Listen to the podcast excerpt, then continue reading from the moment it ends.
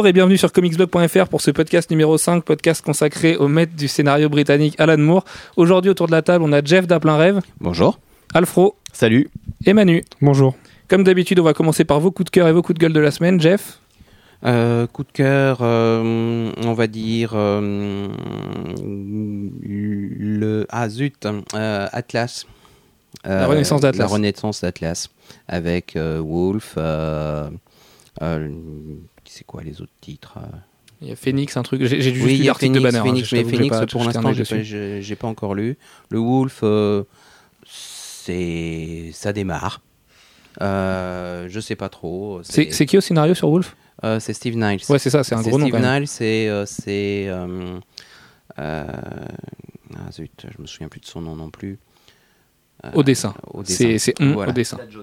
Nat Jones. C'est Nat. Jones au dessin, c'est ça. Jones Merci qui a Alfro. fait beaucoup euh, d'illustrations sur euh, les Frazetta, les personnages euh, issus de- des Frazetta covers. Très bien. Il y a ça. Et puis, euh, il y a aussi euh, JLA 51. Nous allons avoir Kenneth Rocafort au dessin. Et c'est bien. Ah, bah, je savais pas. Donc euh, bonne nouvelle.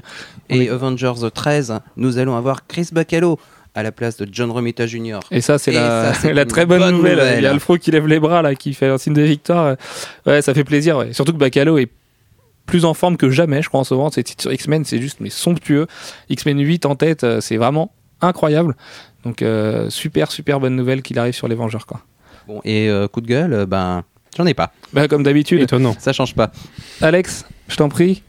Alors euh, moi mon coup de gueule euh, bah, c'est plutôt un regret c'est euh, Greg Pak euh, qui part euh, de Incredible Hulk parce qu'il avait fait un vraiment très bon travail et Ouais. c'était assez sympathique. Bon, Il avait fait un travail, quoi. Un très bon, je sais pas, mais. meilleur que celui de Jeff Lubb en tout cas. Ouais, il y, a- il y a Parker en fait qui était dans les trois. On oublie souvent de citer Mhm. Jeff Parker. Moi, je trouve que les, les meilleurs épisodes de Hulk euh, ces cinq dernières années maintenant, c'est quand même Parker quoi. Et, et même ceux-là, ils sont pas non plus cosmiques quoi. Franchement, euh, Ouais.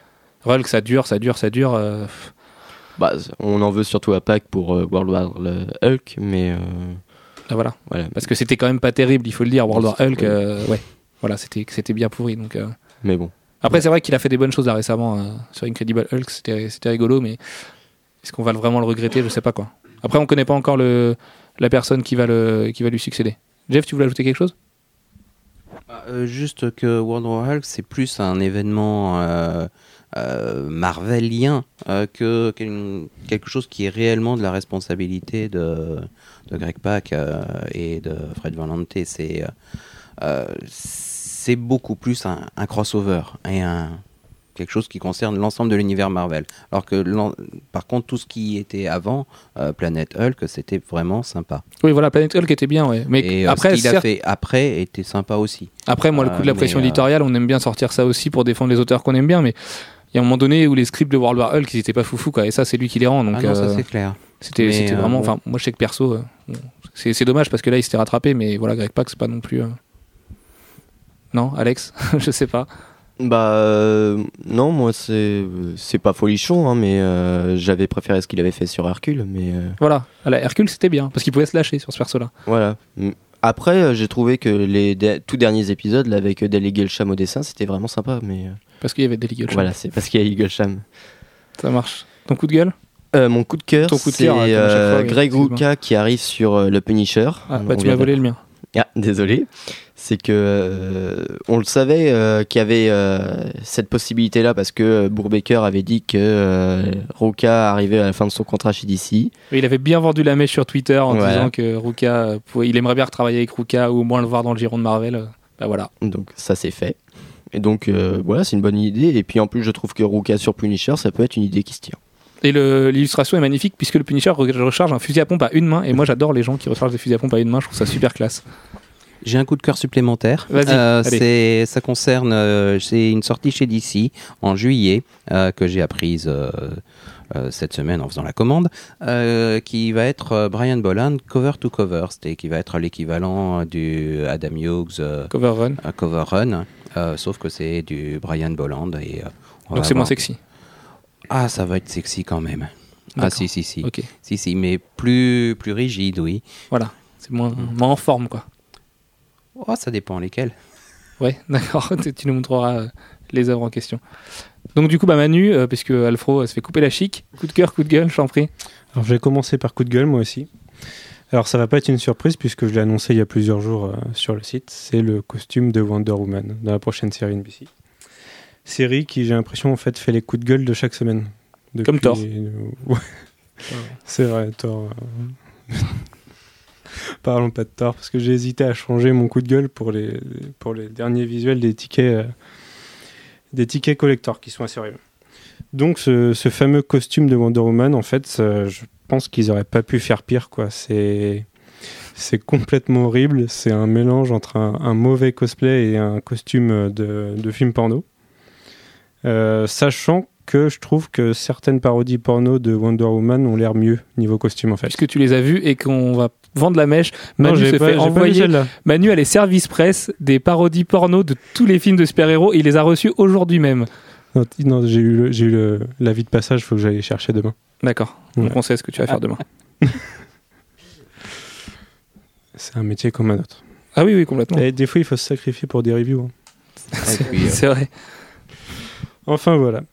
Euh, costume totalement horrible, euh, mais franchement, ça fait plastique. Mais c'est même l'actrice, en fait. L'actrice, elle était mignonne sur les photos. Tu tapes Google Images, Adrienne Palicki, la fille, elle est super jolie. Ouais, c'est vrai. On te fend Même une si elle photo faisait où la pas fille ressemble à Woman, il y, rien. avait, quelque- il y avait moyen de faire quelque chose. Et là, ils l'ont, prostituée. euh. Ah ouais, le maquillage est affreux. euh, On a l'impression que son visage, il a triplé de volume. On dirait qu'il s'est fait opérer dents de sagesse, sans déconner. Enfin, c'est, c'est, oh, c'est- une catastrophe, cette photo. Et remarque euh, que- qu'a fait Stéphanie Hans quand on lui a montré le costume ce week-end. euh, c'est une fille qui est super belle et ils ont réussi à faire un costume qui la boudine. Mais oui. c'est euh, assez fort. Ouais, ouais, ouais. Ah non, mais c'est, ouais, incroyable. C'est voilà. Ah mais Ouais. c'est- l'erreur absolue la sortie de ce costume. Enfin, quand on voit ce que les fans ont fait pour essayer de rattraper le tir derrière avec le pantalon plus noir, un autre visage, ça c'est joli à la limite. Enfin, c'est pas, pas non plus incroyable, mais ils auraient présenté ça, on n'aurait pas été déçus. Rien que la couleur des bottes, ils se sont plantés. Ça, ça fait, ça fait dommage quoi. Enfin, on met pas des bottes bleues sur un pantalon bleu. Enfin bref, vas-y, Et continue. d'ailleurs, je vais en revenir à Smallville, ils avaient fait mieux. Et ça, c'est fort. Oui, mais ton amour pour Smallville de toute façon. euh, Et je voulais rebondir là-dessus. Tu m'as, tu m'as tanné tout le week-end avec le fait que j'avais dit que j'aimais Smallville et j'ai réécouté du coup le podcast, le podcast 1 et non, j'ai pas dit que j'aimais Smallville. Non mais je Donc sais que tu réécouteras, le, tu réécouteras le podcast 1. Coup de cœur ensuite, euh, c'est notre voyage justement à Paris pour l'expo de Stéphanie Hans ce week-end. Euh, on a été très bien accueillis par tout le monde et surtout c'est des gens très sympas. On a rencontré Donc, euh, Stéphanie Hans. big, big up à Philippe et Philippe, à Laurent, à Mister O, voilà. à Gaël, à Jérémy, Briam, à tous ces gens-là. C'est vrai que c'était un pur moment euh, ce week-end. Voilà, on a passé un pur, après-midi à ils- Ils Arkham. sont super sympas. Tous. C'est ça qui est bien. Et, et en plus, je suis tombé amoureux de la Zatanna de Stephanie Hans et de sa Emma Frost. Parce qu'elle a réussi quand même à faire une Emma Frost euh, bien classe, bien sexy et qui fait pas, qui fait pas bitch, quoi. Et ça, ça c'est fort. Ça marche. Et d'ailleurs, elle a retouché le costume de Wonder Woman. À partir de la photo euh, du costume moche, elle a réussi à faire quelque chose de classe. Je le mettrai dans, dans un dossier que je vais, je vais publier cette semaine. Ça marche. Tu t'es engagé, fais gaffe pour ton dossier Stéphanie cette Je me suis engagé, mais je me suis engagé aussi sur une review par jour euh, depuis la semaine dernière et j'en ai fait deux. J'en prends note. Quant à moi, donc mon coup de cœur, bah écoute Alex, tu m'as pris de court, donc euh, ça va aussi être Greg Rucka sur le Punisher. Donc moi, Greg Rucka, c'est un mec avec Ed Brubaker que j'adore, mais par-dessus tout, euh, voilà, c'est un mec qui a trop de talent. Euh, on va citer Daredevil, Batman Elegy, c'est lui. Gotham Central, c'est lui. Euh, c'est juste un mec qui sait bien faire des polars, qui sait bien faire évoluer ses héros dans un milieu urbain. Le Punisher, moi j'attends autre chose quand même que des ruelles sombres et des fusils à pompe et un crâne sur le torse. J'espère le voir évoluer quand même dans un truc un petit peu barré. Alors je m'attends pas à ça avec Greg Rucka parce qu'il est très ancré dans le réel quand même. Mais euh, voilà, donc pure bonne nouvelle. Euh, je me souviens plus du nom de l'illustrateur, enfin du dessinateur qui est avec lui. Euh, Alfred non plus apparemment, il est en train de se frotter la tête là. Euh, Enfin bref, une super bonne nouvelle. Si c'est l'illustrateur qui a fait l'illustration justement qui a été dévoilée à Chicago, bah c'est une pure bonne nouvelle. C'est Marco Cecchetto, c'est ça non? Qui, qui a fait du Daredevil aussi? Non, parce que Daredevil, c'est Mark Wade, euh, ah, Paulo Rivera et Marcos Martin. Marcos Martin que tu adores d'ailleurs. Donc ouais, ouais donc c'est Marco Cecchetto qui a fait du Daredevil avec Andy Deagle, il me semble, le moment où Dédé euh, est, est vers la main, enfin au, Japon, euh, quand il rencontre la main, tout ça, les différents chefs des de la main mondialement, blabla. Il y avait de la Torre, il y avait Checheto, enfin bref. Donc c'est une super nouvelle parce que c'est une pure équipe, contrairement à mon coup de gueule qui est l'arrivée de Mark Wade sur Daredevil. Alors me regardez pas comme ça parce que oui, Mark Wade est un scénariste de génie, de talent, tout ça. C'est juste que bah, je rêvais de voir euh, Bendis ou Brubaker revenir et de revoir évoluer DD. Alors certes, ça aurait fait une redite, mais dans cet univers si urbain et si personnel avec les vraiment une sphère de personnages géniaux autour de lui. C'était vraiment avec Dakota, enfin voilà, avec Mila. C'était vraiment hyper bien. C'est peut-être ce que je préfère dans les comics aujourd'hui, euh, ce run-là. Donc euh, un petit peu déçu parce que Mark Wade, il évolue quand même dans un tout autre genre. hein, on va pas se mentir, Bah, c'est quand même il plus va- grandiloquent, quoi. Il va faire euh, revenir les, les vilains euh, classiques. Ouais. Voilà. Et en- surtout qu'il a annoncé, je crois, qu'il allait complètement changer le style. mais c'est ça. Et Il ça, voulait moi, pas faire un Daredevil euh, qui donne envie de se plonger Ouais. dans l'alcool, quoi. ça, moi, ça me gêne parce que Marco- Marcos Martin, contrairement à toi, Alfro, bah, je suis pas hyper fan au départ. Je le trouve un peu froid. Euh, Paulo Rivera est froid aussi. Donc ça, ça m'inquiète un peu parce que pff, voilà. Donc Michael Lark, c'était mon coup de gueule de la semaine dernière. Il est parti ailleurs. Euh, il est occupé ailleurs avec Moon Knight. Donc euh, j'espère peut-être les revoir eux aussi, mais ça me fait un petit peu peur. Maintenant, euh, on sort d'un run de Deagle qui était pas terrible du tout. Donc euh, de toute façon, Oui, il peut que faire mieux. on- il fera que mieux. Et puis Mark c'est pas non plus, le- il est pas né de la dernière pluie, donc on lui fait confiance. Mais on va pas retrouver le DD d'avant et ça m'ennuie un petit peu. Mon autre coup de gueule, c'était l'exclusion de Ultimate Power et Squadron Supreme de check-in de la continuité Supreme Power, puisque Marvel a annoncé. Ben oui, euh, Jeff, tu ne savais pas, mais tu me regardes avec des grands yeux. Euh, Marvel vient d'annoncer pour le mois de juin ou d'avril, je sais plus, un nouveau numéro 1 de Supreme Power écrit par euh, quelqu'un dont j'ai perdu le nom. Bref, qui reprend en fait euh, Supreme Power là où Straz, Straczynski l'a laissé. Et du coup, euh, bah on voilà, on va exclure Ultimate Power, donc le crossover entre l'univers Ultimate et Supreme Power de la continuité et Squadron Supreme de Check-in. C'est hyper dommage parce que c'est des super choses qui ont été faites là-dedans. Du coup, bah Nick Fury sera jamais venu dans l'univers euh, de Supreme Power et c'est un peu dommage parce que c'était rigolo comme voyage. Il aura Voilà. jamais été détruit, quoi. Enfin, Voilà, ouais, ouais, ouais, c'est un peu dommage, ouais. Donc euh, c'est vraiment dommage. Après, euh, on veut reprendre derrière Straz, c'est un petit peu la mode en ce moment puisqu'il laisse les bribes à d'autres scénaristes, comme ça a été le cas sur Ouais, Wonder Woman, ça, Superman. c'est hyper dommage de reprendre après Straz parce que forcément, il va être comp- le nouveau va être comparé à Straz. Et est-ce qu'il pourra faire aussi bien? Bah, le problème avec Straz, c'est que ça doit être un scénariste de génie et tu sais que je l'adore, il finit jamais rien. Donc euh, de toute façon, voilà, moi Straz, euh, limite j'ai peur maintenant de le voir finir quelque chose, quoi. Parce que s'il finit pas, c'est qu'il y a une raison à un moment donné, peut-être qu'il fuit avant, euh, je sais pas. Enfin, c'est vraiment. S'il a fini Babylon 5. Bref, la fin de Babylon 5, c'était pas forcément le truc le plus réussi de tous les temps. Jeff, Jeff me dit que c'était bien quand même, mais bref, Babylon 5. Donc, on va enchaîner sur notre thème du jour. On va parler d'Alan Moore. Alors, un dossier très très long, très très complexe, et il faut pas se louper parce que c'est vraiment euh, un des scénaristes les plus respectés de tous les temps. Pour beaucoup, c'est le meilleur scénariste de tous les temps. C'est en tout cas le fer de lance des scénaristes britanniques qui aujourd'hui bah, sont quand même les meilleurs dans l'industrie, à part euh, quelques exceptions. Et on va parler Miller. d'abord. Marc Miller dans les exceptions. Je parlais surtout des exceptions de l'autre côté des, euh, scénaristes américains qui étaient bons en fait. Et Mark Millar est très bon. Et je dirais pas que je t'emmerde, mais bref. Donc on va parler du personnage. Euh, donc Alex, est-ce que tu peux nous présenter le bonhomme un petit peu? Alors, euh, Alan Moore est né en 1953 à Northampton. C'est, euh, il a donc fait ses études euh, là-bas jusqu'à 17 ans où il est euh, rayé euh, de tous les lycées anglais parce que Du il a- système scolaire anglais. du système scolaire anglais parce que il a vendu du LSD à la sortie. Non, dans la cour. Il est vendu Dans dans, la la cour cour. Ouais, ouais. C'est ça le problème. Et qu'il en consommait aussi pas mal. C'est étonnant. Et donc, euh, c'est un. Alors, d'abord, il a pas su. euh, il a commencé en tant que scénariste et dessinateur, euh, en faisant quelques petits strips pour des magazines musicaux, genre New Musical Express, Et Sounds aussi. Sounds aussi. Et il a choisi de scénariser ensuite, bah, vers ses 20 ans, en fait. ouais, parce qu'il est assez précoce quand même le bonhomme. Donc, euh, Et ensuite, il a, euh, voilà, il a découvert aussi quelques influences euh, par des, euh, des écrivains comme William Burroughs, des écrivains, des, des influences assez métaphysiques.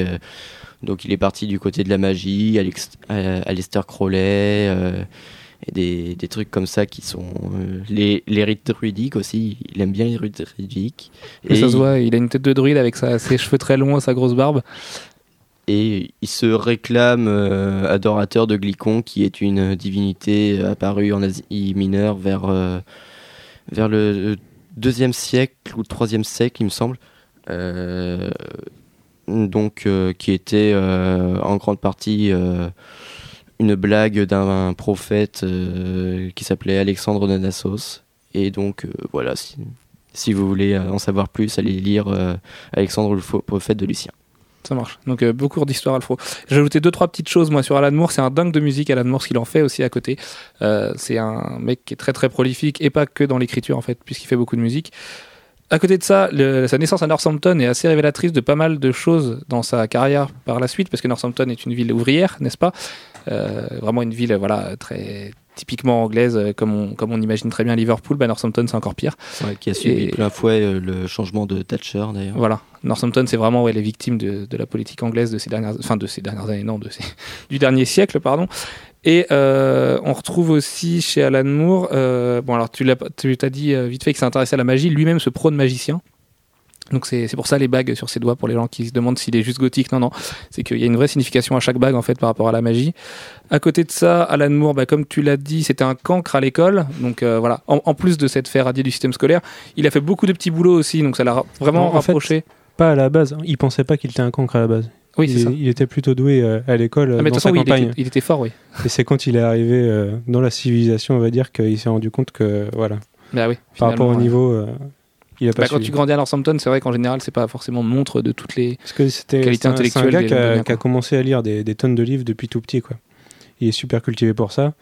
Et euh, ouais, il, il allait emprunter des livres à la bibliothèque locale euh, tout le temps, depuis ses 5 ans. Mais quand il est arrivé euh, dans le milieu bien éduqué euh, des collèges un peu plus huppés, euh, là, il a pris cher. Et du coup, euh, du coup c'est à partir de là, je pense qu'il a commencé à avoir la haine envers le système éducatif.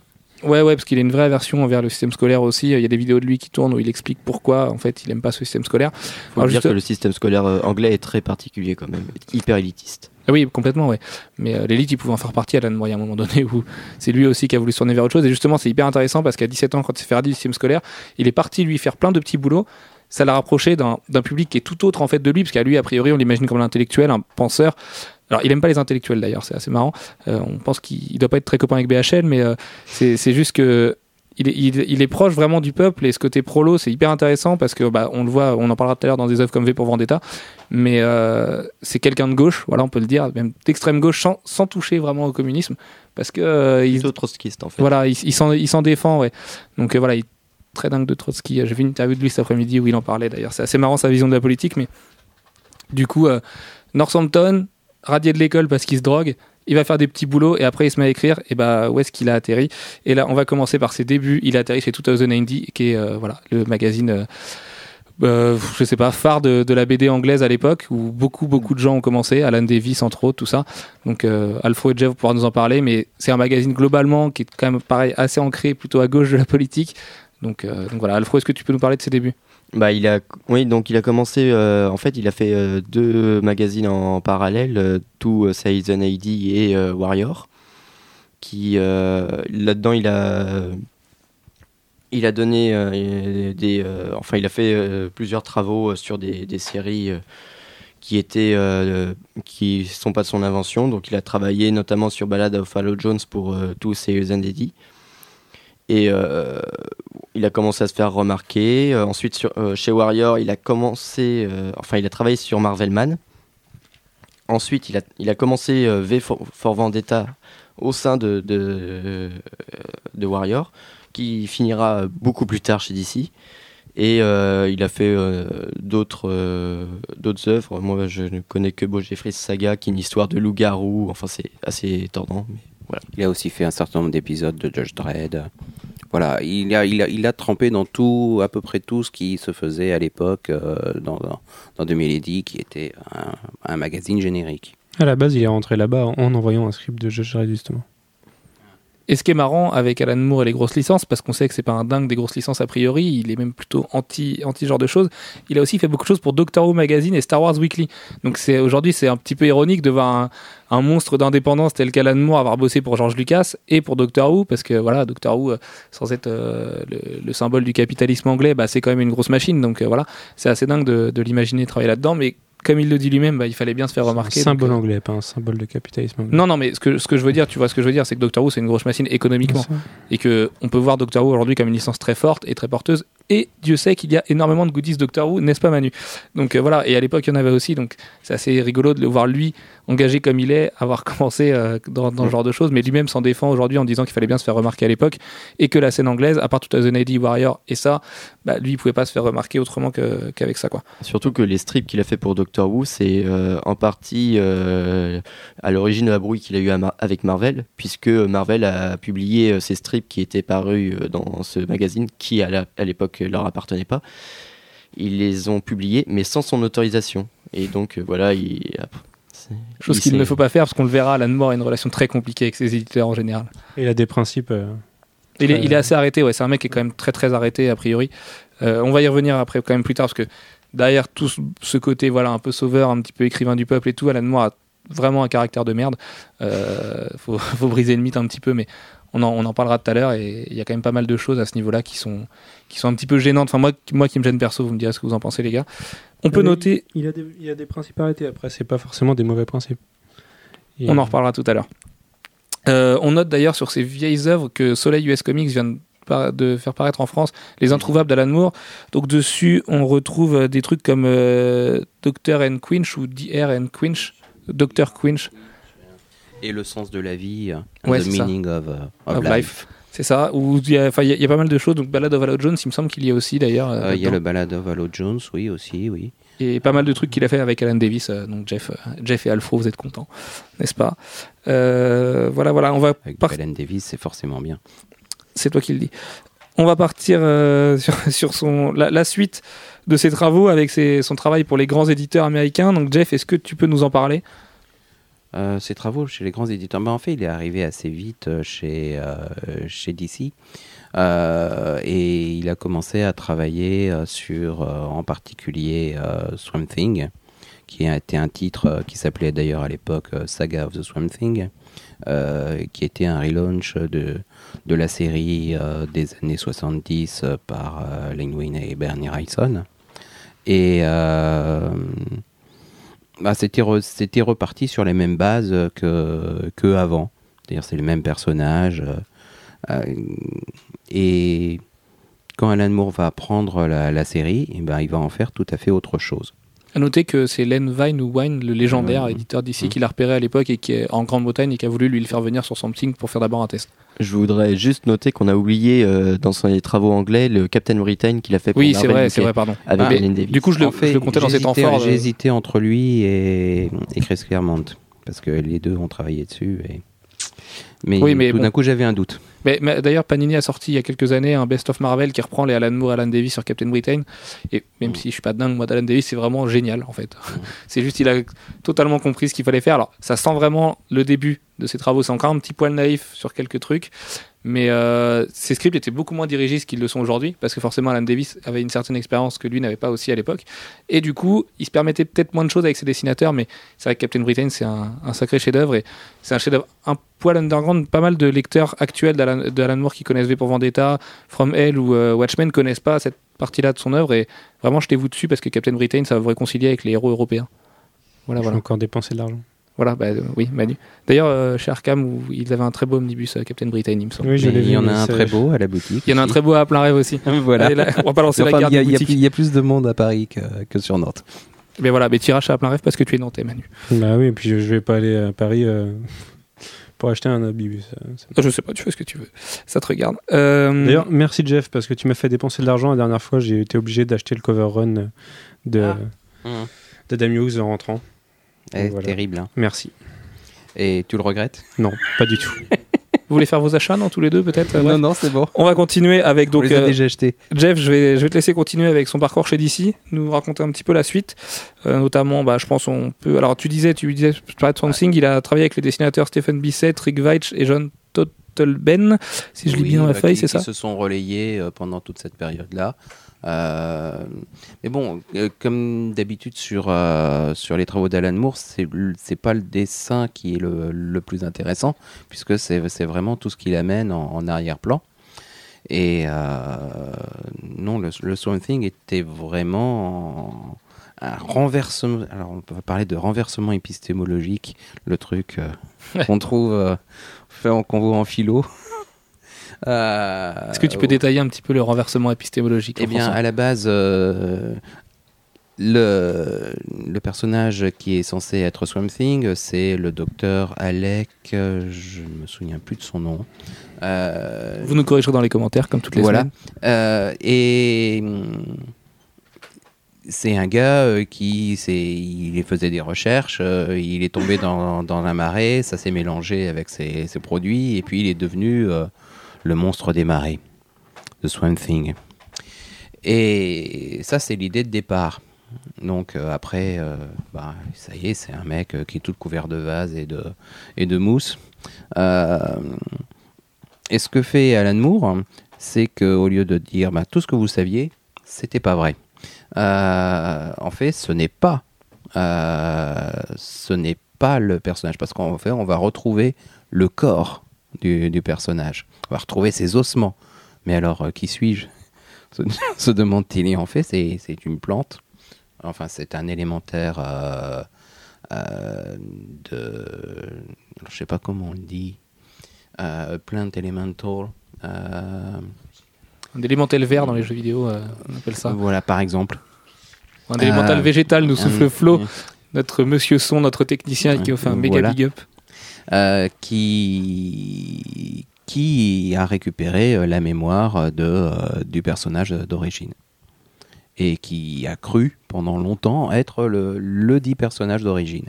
Et à partir de ça, il va y avoir toute une exploration autour de ben, justement ce que c'est que faire partie euh, de, euh, de l'univers végétal. C'est ça qui est intéressant, euh, par opposition à, au reste de à la progression euh, de des villes à la Voilà. progression de, de la civilisation il amène un vrai, un, un vrai message politique. Déjà, c'est le premier qu'il amène dans les comics mainstream à l'époque, euh, sur bah, voilà, euh, toute la partie environnementale euh, qui, qui est aujourd'hui si chère à nos politiciens et qui à l'époque ne l'était pas tant. Et c'est vrai qu'il a vraiment fait un gros travail là-dessus. Et que Swamp Thing, c'est un vrai, un vrai plaidoyer en fait à ce niveau-là. quoi. C'est un plaidoyer vert. ah, c'est un plaidoyer vert c'est clair Alex me Euh. regarde pour mes blagues pourries. Euh, ensuite, donc le même Len Vine qui est convaincu donc par le talent du jeune britannique Alan Moore qui fait venir aux USA, lui confie des trucs un petit peu plus mainstream. Donc Alex, tu vas pouvoir nous en parler. Alors il y avait notamment Green Arrow dans Detective, dans Detective Comics, pardon. Je sais pas si tu l'as lu celui-là. Non, celui-là, je l'ai pas lu. Ouais, c'est vraiment discret. On en Jeff non plus. Euh, je me souviens de détective de Green Arrow dans Detective euh, Comics mais c'était je me souviens pas que c'était du Alan Moore Ouais. Euh, Bah, voilà. et j'étais plus marqué par les dessins de Trevor Von Eden à l'époque que par euh, le scénario bah, peut-être que cela c'est Alan Moore du coup. Toujours est-il qu'il se voit confier quand même l'écriture de deux des deux gros pontes de DC, qu'ils sont aujourd'hui euh, toujours autant de, les deux gros pontes de DC. Superman dans un premier temps avec le Whatever Happened to the Man of Tomorrow. Alex, tu peux nous en parler un petit peu? Alors, c'est euh, c'est quelque chose qui est beaucoup euh, passé sous silence par DC actuellement. Parce Complètement, oui. c'est un, c'est vraiment une réécriture de, de Superman. On sait que après euh, Alan Moore sur Supreme va reprendre un peu cette euh, cette lecture du personnage, mais c'est un Superman presque euh, omnipotent et voire fasciste. Bon, peut-être pas à ce point-là, mais euh, il a une lecture du euh, du personnage qui est assez euh, assez inquiétante et pas du tout pas, pas du tout héroïque en fait. Et euh, Bah, on pouvait pas s'attendre à autre chose de sa part, de toute façon. Mm. Alan Moore sur Superman, ça donnera pas de toute façon le héros, le héros euh, décoré avec son, son drapeau américain et voilà. C'est pas un- Ah, il, il- il le prend pas comme le Boy Scout, le patriote que beaucoup de gens voient aujourd'hui en lui, quoi. Bah, c'est en plus il, il met en en fait le, le principe de la série c'est qu'il met en doute son altruisme. Parce que pour lui cet altruisme euh, forcené ça cache quelque chose. Et donc c'est euh, le un peu la base de, de whatever happened To the Man of Tomorrow, n'est-ce pas? Ouais c'est un peu long à dire et donc voilà Et l'autre gros morceau, et alors là, on parle de, de la sommité absolue, euh, tout ça. C'est. Qu'est-ce que tu dis, euh, Manu? Je disais sur Superman, tu as oublié euh, For the Man Who Have Everything. Oui, bah tu, tu l'as lu, tu peux nous en parler. Je l'ai pas lu, j'ai vu l'adaptation euh, animée dans Justice League. Euh, Alfro l'a lu. Mais l'adaptation est géniale. Et par contre, ça, c'est absolument pas passé sous silence par d'ici, puisque c'est c'est très souvent référencé. Alex, tu peux nous en parler? Bah, alors je ne connais pas l'épisode euh, de la série animée, mais euh, c'est. euh, alors, pour une fois, c'est Alan Moore qui fait du mainstream. C'est, faut, faut quand même le dire. hein. Bon, on le verra plus tard, il en a quand même fait pas mal. Il en a fait ouais, pas mal. on- il fallait manger. Et ça, ça lui permettait aussi de, de faire passer la, la pilule sur les autres trucs un petit peu plus spéciaux. Et bon, ça se laisse lire. D'accord, très bien. Voilà. Et donc on va revenir à la sommité absolue. Donc Batman de Killing Joke avec euh, Brian Bolland, qui est un graphic novel. À l'époque, ça se faisait pas de, sortir les choses directement en graphic novel, comme Superman Earth One est sorti euh, l'année dernière. Euh, voilà, sorti d'un coup d'un bloc. Et Jeff, euh, Alfro, allez-y. Par, par, Parlez-moi de Killing Joke, de ce chef-d'œuvre absolu. Jeff Euh, oui, Killing Joke. Ça fait très longtemps que je l'ai lu. Ah oui, mais tu es obligé de t'en souvenir. hein, Oui, non, je me souviens surtout des dessins, en fait. Non, mais c'est terrible, mais euh, euh, je me souviens de ce qui arrive à Barbara. C'est terrible. Euh, mais je me souviens plus des détails, non.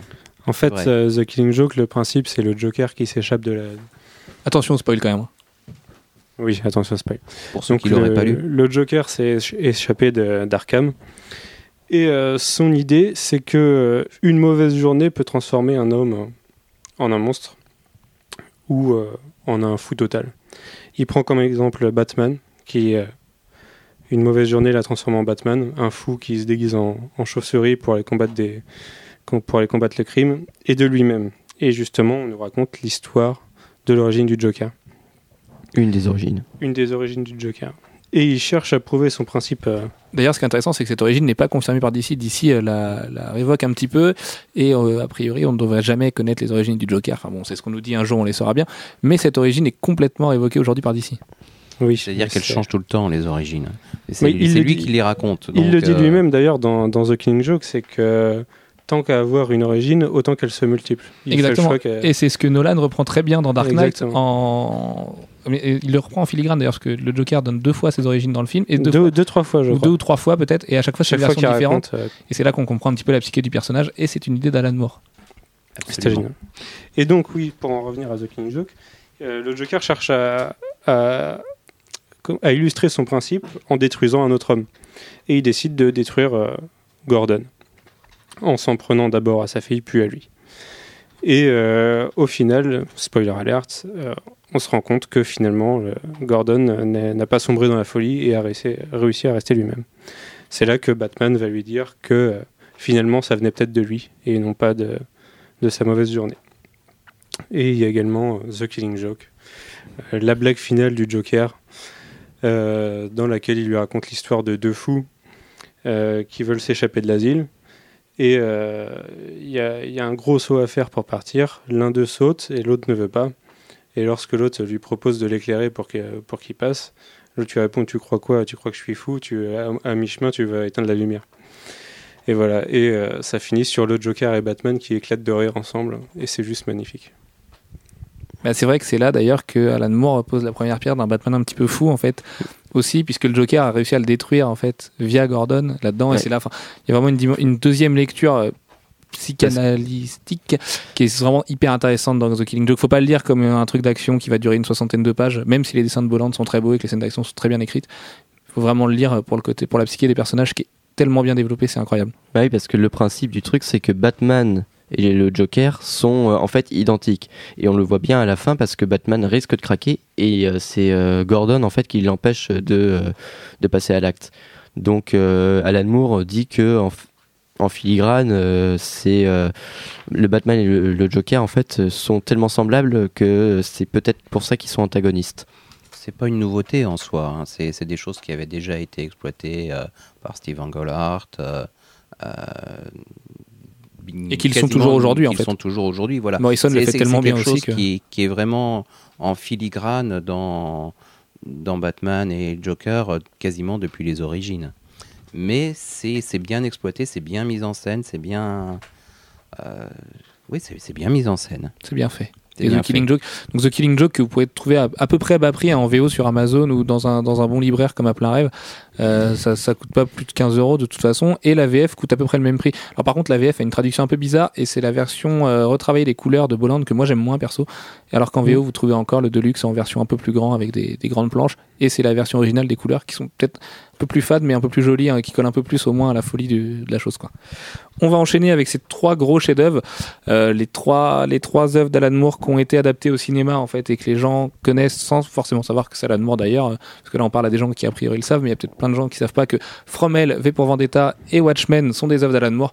On va garder le meilleur pour la fin. On va commencer par V pour Vendetta. Allez Manu, est-ce que tu peux nous parler un petit peu de la version d'Alan Moore de V pour Vendetta et de sa version ciné, La de ce qui change d'Alan Moore- pas la- Oui. la, version ciné pour moi, c'est pas, pas V pour Vendetta. Bah justement, euh, ex- explique-nous pourquoi. Ah, c'est compliqué. En plus, j'ai lu, euh, je l'ai lu il y a deux ans et je l'ai. Enfin, mais c'est un chef-d'œuvre. Très bien, Euh, merci. Alors Alfro, peux-tu nous parler de From Hell? Tu veux, tu veux peut-être en dire plus? Je sais pas. C'est inexplicable V pour Vendetta. Bah, je vais t'aider. V pour Vendetta, c'est euh, les idées. En fait, en fait c'est le point de vue politique d'Alan Moore exposé de la meilleure ça. manière possible avec des dessins magnifiques de David Lloyd. Le tout avec. euh, Enfin voilà, c'est juste. euh, et le film est très bon. Le film n'adapte pas très bien. Non, le film n'adapte pas. Le film est, pas mal si t'as pas lu l'œuvre. Ou si Mais, si tu l'as lu et que tu le prends comme autre chose. Mais Ouais, mais une fois, oui, mais moi je peux plus le prendre comme autre chose quand une fois que t'as. Enfin bref. Mais euh, oui, tout à l'heure tu parlais du fait euh, de l'influence euh, du régime Thatcher sur l'origine, enfin sur la, la ville originale de, de Moore. Et, euh, et pour moi, dans V pour Vendetta, c'est ça qui critique. C'est c'est un régime politique limite c'est la monarchie, c'est l'Angleterre qui, commence à virer au totalitaire. Et à l'époque, ça, ça dépeint 1997. Donc pour nous, c'est loin derrière, mais pour eux, c'était encore. On n'avait pas gagné la Coupe du Monde. c'était encore quelques années devant. Et ça dépeint une époque dans laquelle euh, le régime est devenu totalitaire et contrôlé par, euh, par euh, cinq organes qui. Non, je sais plus si c'est exactement cinq, mais qui correspondent globalement aux, aux cinq sens. Et c'est un peu une Gestapo, quoi. Complètement, ouais. Complètement une Gestapo. Et il y a une tête pensante euh, qui dirige tout, qui chapeaute tout ça. Mais c'est marrant l'attaque qu'il met à Thatcher quand même à ce moment-là, quoi. Parce que c'est, en filigrane, c'est vraiment les certaines idées de Thatcher qu'on mais retrouve. et- Alan Moore, c'est- il est contre l'autorité. Oui, de toute façon. C'est- le gars, il y a une autorité, il va contre. Oui, mais lui-même se prône pas anarchiste, par exemple. Tu vois, non, il- mais V il- pour Vendetta n'est pas anarchiste. Non, voilà. C'est ça que je reproche au film, qui donne le film donne un côté trop anarchiste. Ouais, le film est vraiment un plaidoyer anarchiste, par contre. C'est vrai que c'est quelque chose la fin et, tout. Enfin, bref. le, tout, tout le film, ouais. tout le film est anarchiste. Alors que, ouais, non, c'était pas ça. C'était pas ça. Bah, Alan Moore propose d'autres choses, comme disait Alfro tout à l'heure. On va pas rentrer dans des considérations politiques un petit peu trop euh, chiantes et compliquées, mais il est trotskiste et pour lui, il y a un système qui est, qui est viable et qui est applicable. Et alors que ce que dépeint le film, comme tu le dis, c'est que bah on va tout faire péter et puis on verra bien après ce qui se passe quoi. Et Nathalie Portman se rase le crâne et tout ça et tout ça quoi. Donc euh, donc V pour C'est Vendetta, une chose qui se retrouve dans le comics. oui c'est vrai. La violence qu'il inflige euh, au personnage, je me rappelle plus son nom, Ah moi non plus. Mais le personnage qui est réinterprété par Nathalie Portman dans le film, la violence qu'il inflige euh, se trouve dans le comics. Ah même bien pire dans le comics que dans le film. Ouais, bien, ouais. bien pire dans le comics. Et ça on verra pareil euh, tout Et, à l'heure. euh, Dans, dans oui, ses œuvres actuelles, Alan Moore aime aller toujours plus loin. Oui, bah oui, j'ai entendu parler qu'il y a beaucoup de scènes de viol dans ses œuvres actuelles. D'un Onomicon, ouais, on y reviendra tout à l'heure. En l'occurrence, bah, déjà dans The Killing Joke. Oui. Euh, dans dans V pour Vendetta, c'est vraiment de la violence psychologique, mais, euh, mais pure et, et presque gratuite. Et- Mais c'est jamais gratuit avec, euh, avec Alan Moore, c'est ça qui est intéressant aussi. C'est qu'il y a toujours il y a une idée quand même qui développe derrière euh, cette violence psychologique. Et ça, par exemple, tu vois, je l'ai trouvé bien retranscrit dans le film. Je trouve qu'on retrouve, euh, par- parmi le test qu'il lui impose, en fait, euh, le problème c'est que j'ai peur d'en dire trop à chaque fois, donc je veux pas spoiler. Bah, ce qu'il y a, c'est que oui, si, si je veux vraiment parler, je vais spoiler tout le truc. Bah oui. Mais oui, c'est c'est une histoire. Il y a c'est de la révolution, c'est de la vengeance et c'est de la manipulation. C'est ça. Voilà. On va enchaîner avec Et- From Hell. Et Attends, je, je voulais parler de la préface du livre. Ouais. Euh, je, me, je me rappelle plus. Pour moi, c'est Dave Gibbons qui l'a faite, la Ah, préface. Peut-être, je sais pas. mais j'ai un doute. Et en fait, il raconte une anecdote sur euh, un jour, il est rentré dans un bar et euh, il y avait les infos. Enfin, il y, avait une émission et d'un seul coup, les infos sont arrivées à la télé. Et à ce moment-là, le, le propriétaire du bar a changé, la- a changé de chaîne pour euh, mettre un match de foot. Et ça l'a complètement débité. Et il dit V pour Vendetta, c'est fait pour l'inverse de ces gens-là, c'est-à-dire les gens qui vont pas changer les infos pour mettre un match de foot. Enfin, moi, le premier, ça m'est arrivé de mettre un match de foot à la place des infos et je me sens pas débilisé, quoi. Enfin, c'est un peu gros comme explication, non? Après, il aime pas le foot, c'est son problème. On a le droit d'aimer le foot et euh, d'aimer euh, les propos un petit peu intellectuels ou qui vont chercher un peu plus loin, quoi. Mais ce qu'il voulait dire justement, Le foot n'est pas un sport de beauf. Beaucoup de beaufs aiment le foot, Ça discute. mais le foot est un sport. Et le sport, c'est pas fait pour les beaufs ou bref, C'est un autre débat. c'est un autre débat. On le fera Mais pas ce qu'il celui-là. voulait dire, c'est que c'était une œuvre qui, qui justement cherchait à, à décortiquer l'actualité politique, à remettre en cause euh, l'information. Et, euh, et c'est ça, en fait, parce que dans V pour Vendetta, l'in- l'information est, l'information est manipulée, l'information est, est changée. Et euh, ce qu'il voulait, c'était que les gens prennent le temps de réfléchir, d'analyser les choses. Et, euh, et de ne pas bêtement changer de chaîne pour mettre euh, un truc débile à la télé. Est- C'était peut-être même pas un match de foot, c'était peut-être une sitcom ou un Ouais, ouais, d'accord. En plus, je- mais pas grave pour le foot. voilà. Pour finir juste avec V pour Vendetta, moi je rajouterais un truc, c'est que contrairement à pas mal d'œuvres d'Alan Moore qui sont ses œuvres maîtresses, il y a qu'une lecture dans V pour Vendetta, c'est gratuit. Je veux dire, il va direct au but Alan Moore, il va pas chercher à imposer plusieurs lectures derrière machin. Là, le côté politique, il est là de face et tu le prends ou tu le prends pas, mais il est de front. Donc euh, contrairement à une autre œuvre comme From Hell, Alex, est-ce que tu veux nous parler de From Hell? Alors, euh, oui, Fromel, euh, c'est une, une écriture totalement différente. On va peut-être parler du scénar un petit peu avant pour les gens qui se situent pas Alors, euh, c'est euh, la chasse de Jack l'Éventreur. dans Whitechapel, Voilà. Le quartier de Warren Ellis. n'est-ce pas? Voilà. Donc, euh, en- donc on cherche Jack l'Éventreur. Alors là, du coup, Alan Moore, qui est un, un véritable caméléon au niveau de l'écriture, puisqu'il n'arrête pas de changer de, de style d'écriture, adapte une, une façon de procéder plus, plus impressionniste. Il va travailler par l'ambiance, et euh, bon, une ambiance très glauque. hein. C'est hyper contemplatif, ouais. Ouais, c'est euh, on, on observe le personnage euh, presque de, le- de haut, on le voit évoluer et on- c'est alors c'est à la fois une enquête et c'est à la fois un comme si euh, en cherchant Jack l'Éventreur, l'en- l'enquêteur principal se cherchait lui-même. C'est euh, très psychologique, c'est euh, très sombre et c'est euh, ah, Très long. très très Très très long à c'est lire. très très long et c'est très fin aussi. Donc- comme, comme V pour Vendetta ou comme Watchmen, c'est long. En général, Si on, les si œuvres veut d'Alan sont si très on veut longues. vraiment bien lire, bien comprendre l'œuvre, c'est c'est long. Et on verra que quand il travaille, il est très long aussi. On y reviendra tout à l'heure. Fromel. et euh. J'ai pas trop envie d'en parler, de parler beaucoup de l'histoire parce que c'est vraiment une enquête qui se construit et qui est vraiment bien construite en plus et euh, qui a un final très intéressant. N'est-ce pas ouais, Là, là, faudrait vraiment pas la spoiler celle-là parce que. Et, euh, et donc euh, voilà, c'est euh, bon. Après, j'étais pas hyper fan du dessin. Je me rappelle plus du tout les dessinateurs. Euh, J'ai plus son nom non plus. euh, J'ai balancé mes feuilles donc euh, je les ai plus. Jeff Non, non, non, non. Ah non Tu l'as pas Non, bah d'accord. C'était le signe de main de non. Euh, ouais, non, je m'en souviens pas non plus. Alors, ce qui est intéressant avec Fromel, c'est qu'Alan Moore exècre la version cinéma encore plus qu'il exècre celle de Watchmen de Zack Snyder. Donc, euh, pourtant, la version ciné d'ailleurs est plutôt sympa. Enfin, c'est pas, c'est pas un film génial. Il y a Johnny Depp euh, dans le rôle titre. Et, Ouais, euh, mais alors Johnny Depp, pour le coup, euh, je me faisais pas du tout cette euh, vision-là du personnage. Parce que là, Johnny Depp joue un, vraiment un personnage très, euh, très basique, quoi. Ouais, ouais, c'est vrai que. Mais de toute façon, le film adapte très très mal l'œuvre. hein. En fait, c'est- ça, ça reprend vachement à sa sauce le truc. Et puis il y a énormément de coupes. ce qui est intéressant là, donc du coup au niveau des différents niveaux de lecture, c'est qu'en fait, euh, From Hell, quand tu le lis avec le point de vue d'Alan Moore et ce qu'il a voulu en faire, c'est la naissance du XXe siècle en fait. Et Jack l'Éventreur est le XXe siècle alors que l'enquêteur est le XIXe. Et il se cherche, comme tu disais tout à l'heure, lui-même se cherche en, en cherchant euh, Jack l'Éventreur. Et ben c'est la même chose entre le XIXe et le XXe. On sent que c'est il y a un changement d'époque radical à l'époque parce que révolution industrielle tout ça. Enfin on va pas on va pas refaire l'histoire mais et c'est c'est vraiment intéressant de le lire comme ça en fait de voir cette espèce de dualité entre une Angleterre qui lutte et une Angleterre qui essaye d'évoluer à mort. Et euh, il y a Manu qui est en train de me. Ah oui, acheter From Hell. En gros, il note sur son carnet. Bah oui, oui, oui, euh, achète From Hell en gros. La, la VF est très très dure à trouver, non, Jeff? En fait, je, je l'avais pas acheté parce que Euh, le je film m'avait déçu. encore, mais elle est, euh, elle est sortie chez Delcourt, il me semble. Euh, Oui, c'est ça, c'est un gros pavé de chez Delcourt, ouais. Un énorme pavé. Non, on, on l'a encore, mais euh, enfin, il me semble qu'on l'a encore. Mais je suis pas sûr qu'on la trouve encore facilement. D'accord. Ouais, bah, euh, ouais, je sais pas. Honnêtement, je sais pas. La VO est trouvable facilement, hein, au pire, mais. euh, De toute façon, j'achèterai en VO. Oui, de toute façon, tu l'achèteras en VO, c'est vrai. pas se poser la question. Bref. Mais c'est bien traduit, hein, le Moi, je l'ai en VF et il est vraiment bien traduit, vraiment bien mis, mis en valeur et tout. Enfin, c'est vraiment un beau truc. Voilà, Pour voilà. ceux qui le lisent, euh, remarquez l'usage de l'ombre et de la lumière. C'est euh, véritablement euh, un gros indice euh, dans, dans l'œuvre en fait. Complètement. Mais du Et- coup, tu spoil. Et li- lisez-le Ah. deux fois. Parce que, enfin, voilà. Lisez-le deux fois avec ce que vient de vous dire Alex, en oubliant ce qu'il vient de vous dire. N'est-ce pas? On va enchaîner sur le gros morceau. Watchmen, évidemment, immanquable. Pour beaucoup, euh, l'œuvre majeure d'Alan Moore. Donc, de toute façon, je vous poserai la question tout à l'heure de savoir quel est votre titre préféré d'Alan Moore. Mais voilà, Watchmen, qui c'est qui va en parler? C'est tellement gros que je n'oserais pas me lancer dans le. Alex, allez.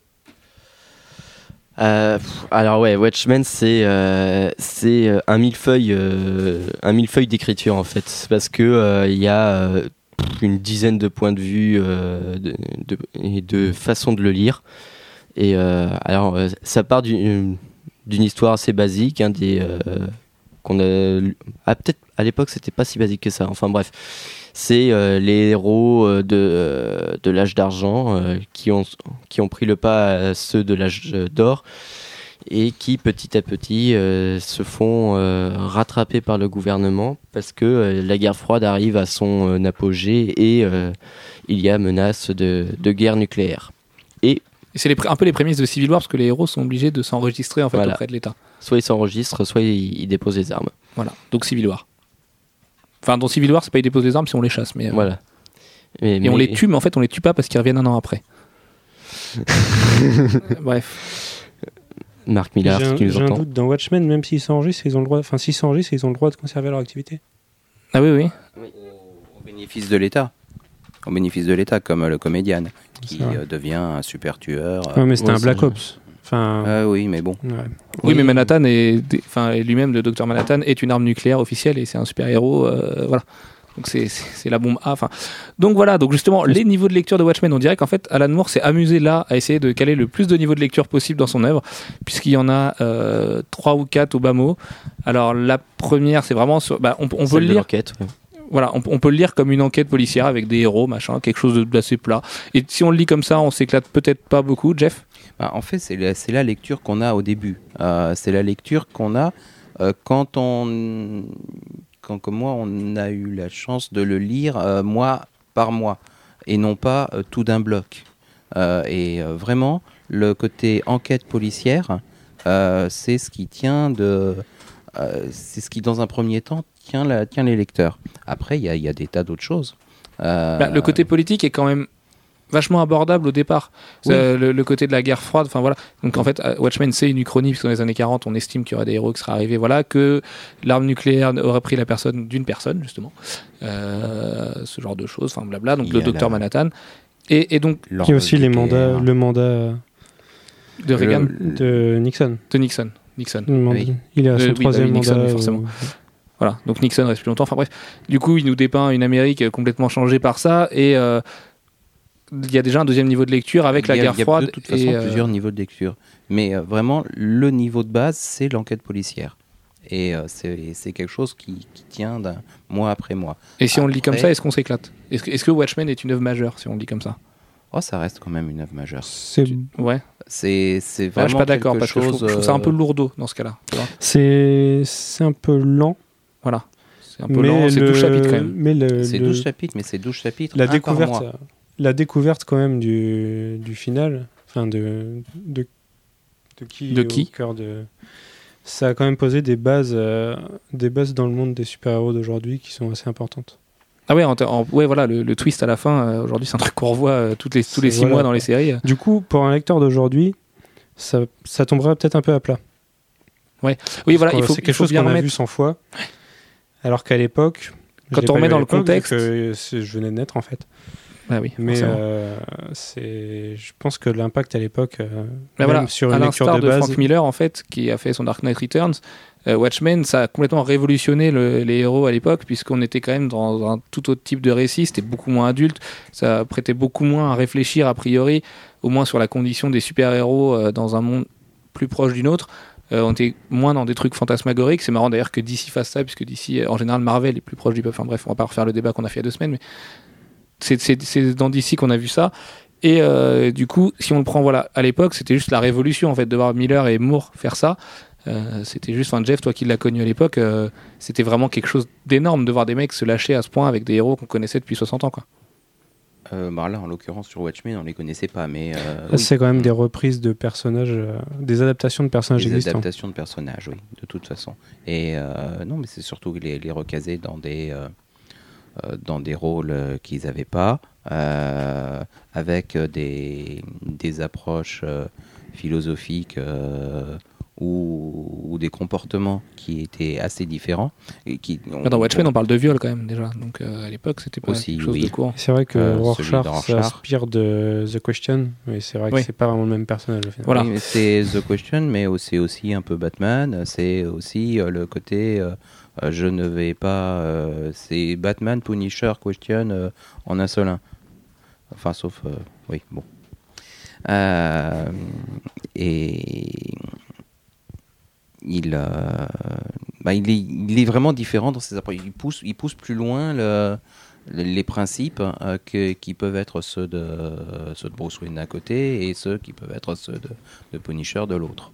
Euh, et The Question au milieu, euh, qui lui restera droit, quoi qu'il arrive. C'est vrai que le personnage de Batman a été un peu coupé en deux dans Watchmen. On a pris d'un côté le côté justicier bourrin qu'on a mis dans Rorschach, et d'un autre côté le côté bobo, euh, bobo à gadget. Euh, qu'on a mis dans- The qu'on a mis Hall. dans The Hall, oui. C'est vrai.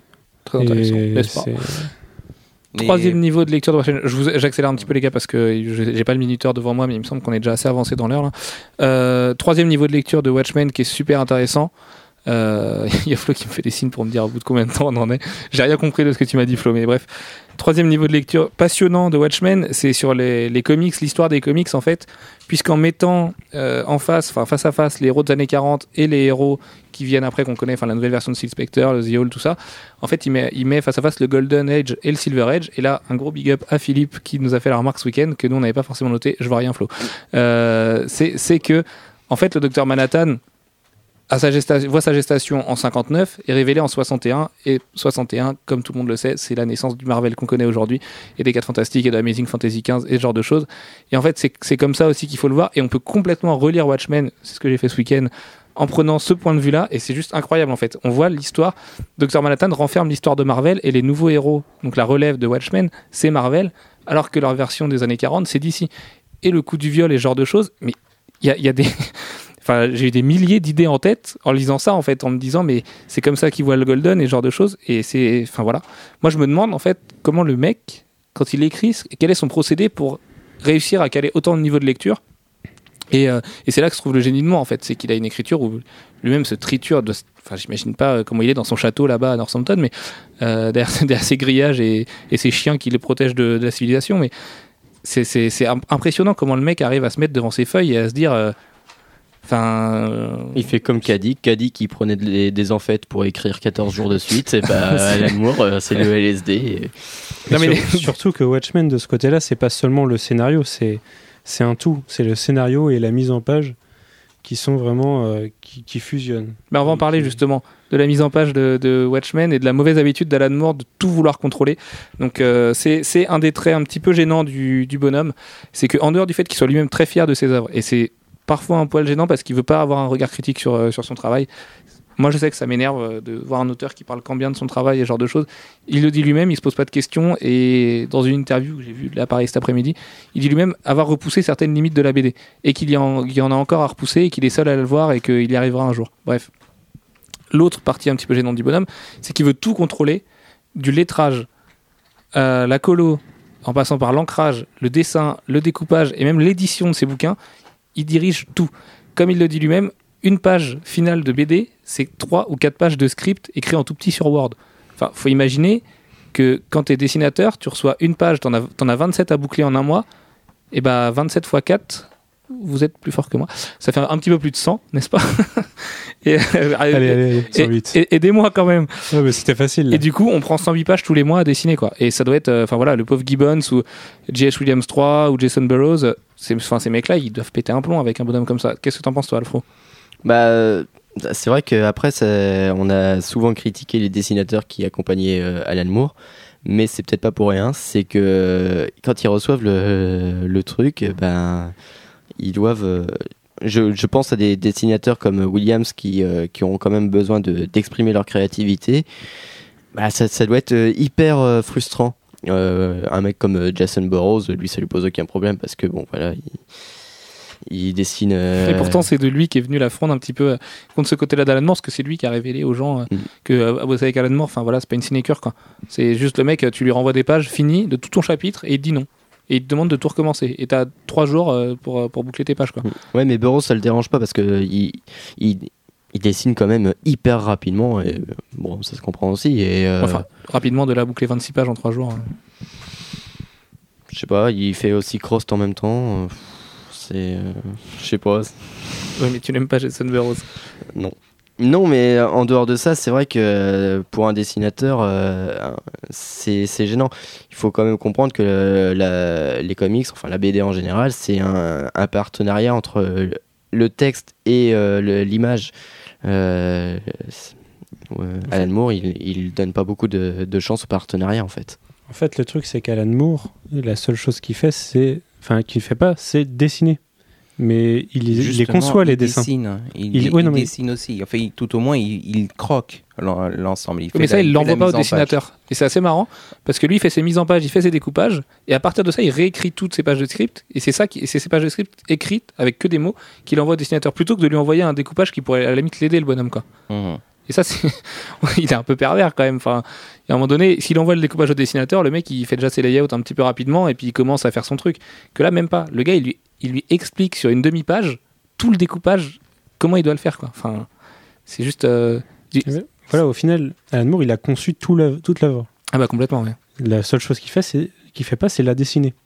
Et du coup, le dessinateur, il, oui, voilà, il peut pas s'exprimer. Il est là, il- c'est un manœuvre. Mais au Ceci final, dit, quand on vous le voit, euh, un G.H. William III sur, euh, sur Promethea, euh, il fait plus que mettre sa patte. Euh, il se laisse pas dominer par, euh, par Alan Moore sur le produit final. Mais quand, Euh. quand on voit le bonhomme, on comprend aussi qu'il y, a un il y a un gros caractère du côté de J.H. Williams III aussi quoi. C'est un mec qui se C'est laisse pas marcher sur les pieds. je, je les vois bien en face. euh, Ouais, non, moi je vois pas. à Non. se friter, Je vois pas le duel. Mais de toute façon, ils, ils se voyaient pas hein, quand ils travaillaient ensemble. Ils recevaient tout euh, par internet, par mail ou par la poste, je sais pas. Mais J.S. Williams III nous a avoué de l'avoir jamais vu. Donc, Oui. euh, Et puis euh, pour Primosia, il faut euh, quand même voir que Williams a quand même eu plusieurs, euh, plusieurs euh, numéros de retard à certains moments, euh, parce que voilà, il, il fallait qu'il cale euh, sa patte euh, en fonction du script, donc c'était... euh, et euh, au final, euh, il y a un truc qu'on remarque quand on lit les 32 d'un d'un coup, c'est que les premiers numéros sont vachement moins euh, libérés au niveau du dessin. ouais, complètement. C'est euh, petit à petit... Surtout au euh, niveau du découpage. oui, au niveau du découpage, c'est vachement plus strict au début. Et peut-être, je sais pas euh, si euh, Alan Moore a évolué dans ses scripts en fonction de Williams ou c'est c'est Williams qui est petit à petit pris ses, ses libertés, mais euh, c'est vrai que l'alchimie fonctionne mieux à la fin quand même. Encore une fois, tu m'as fait ma transition. On va finir avec euh, ces temps forts et ces chefs-d'œuvre. Je vais vous demander à tous les trois quelle, est- quelle est votre œuvre préférée d'Alan Moore? Dans, dans toute sa biblio. Euh, moi, ça serait Promethea, justement. Pourquoi?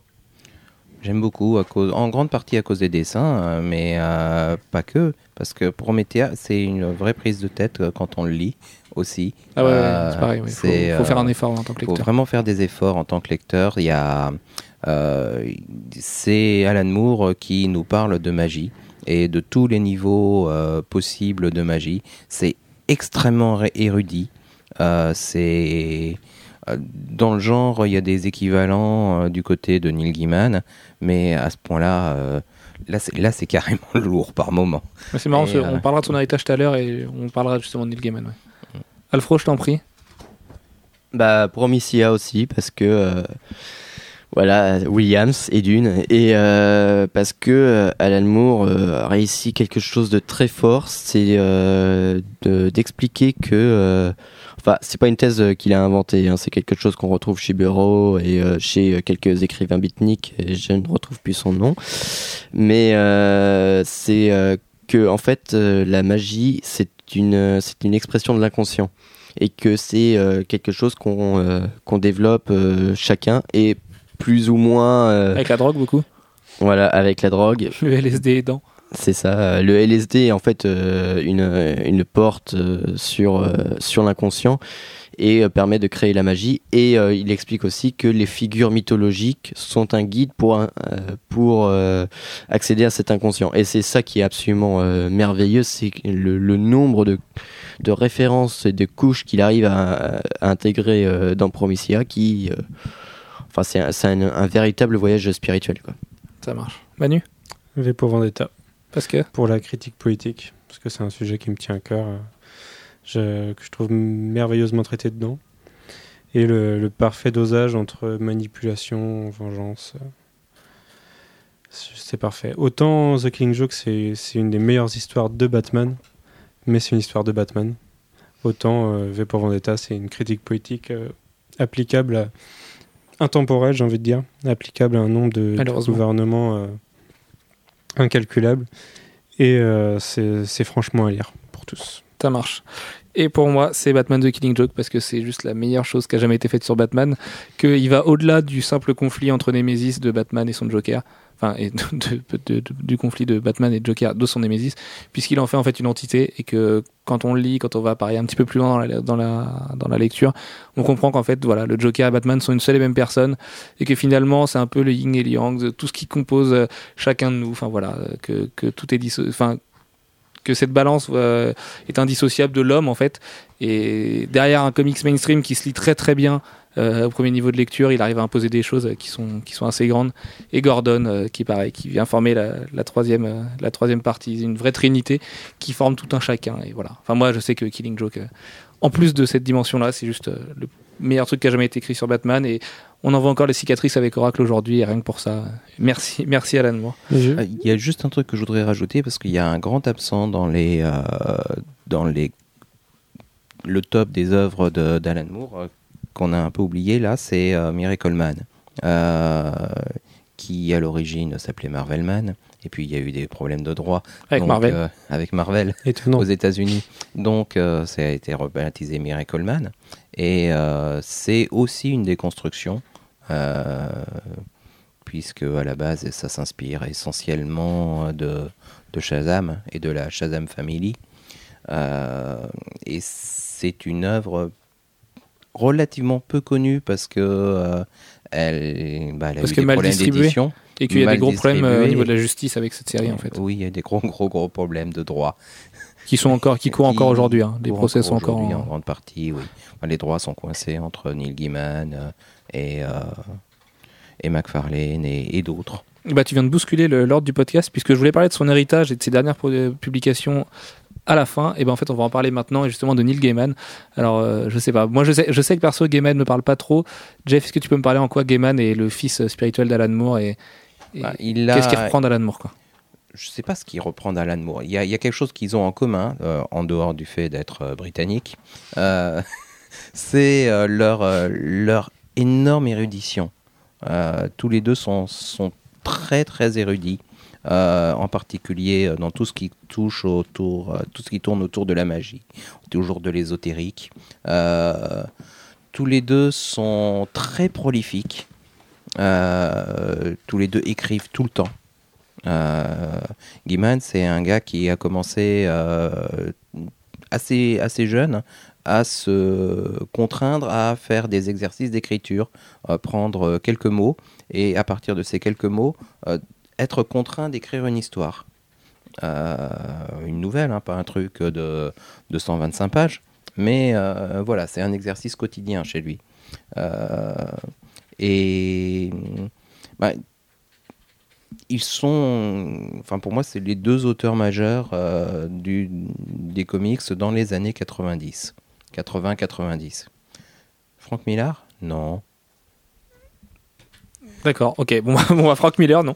Gaiman avant. Bah moi, tu vois ce qui m'est- Frank Miller, si, mais bon, c'est pas, c'est, c'est, c'est moins un écrivain.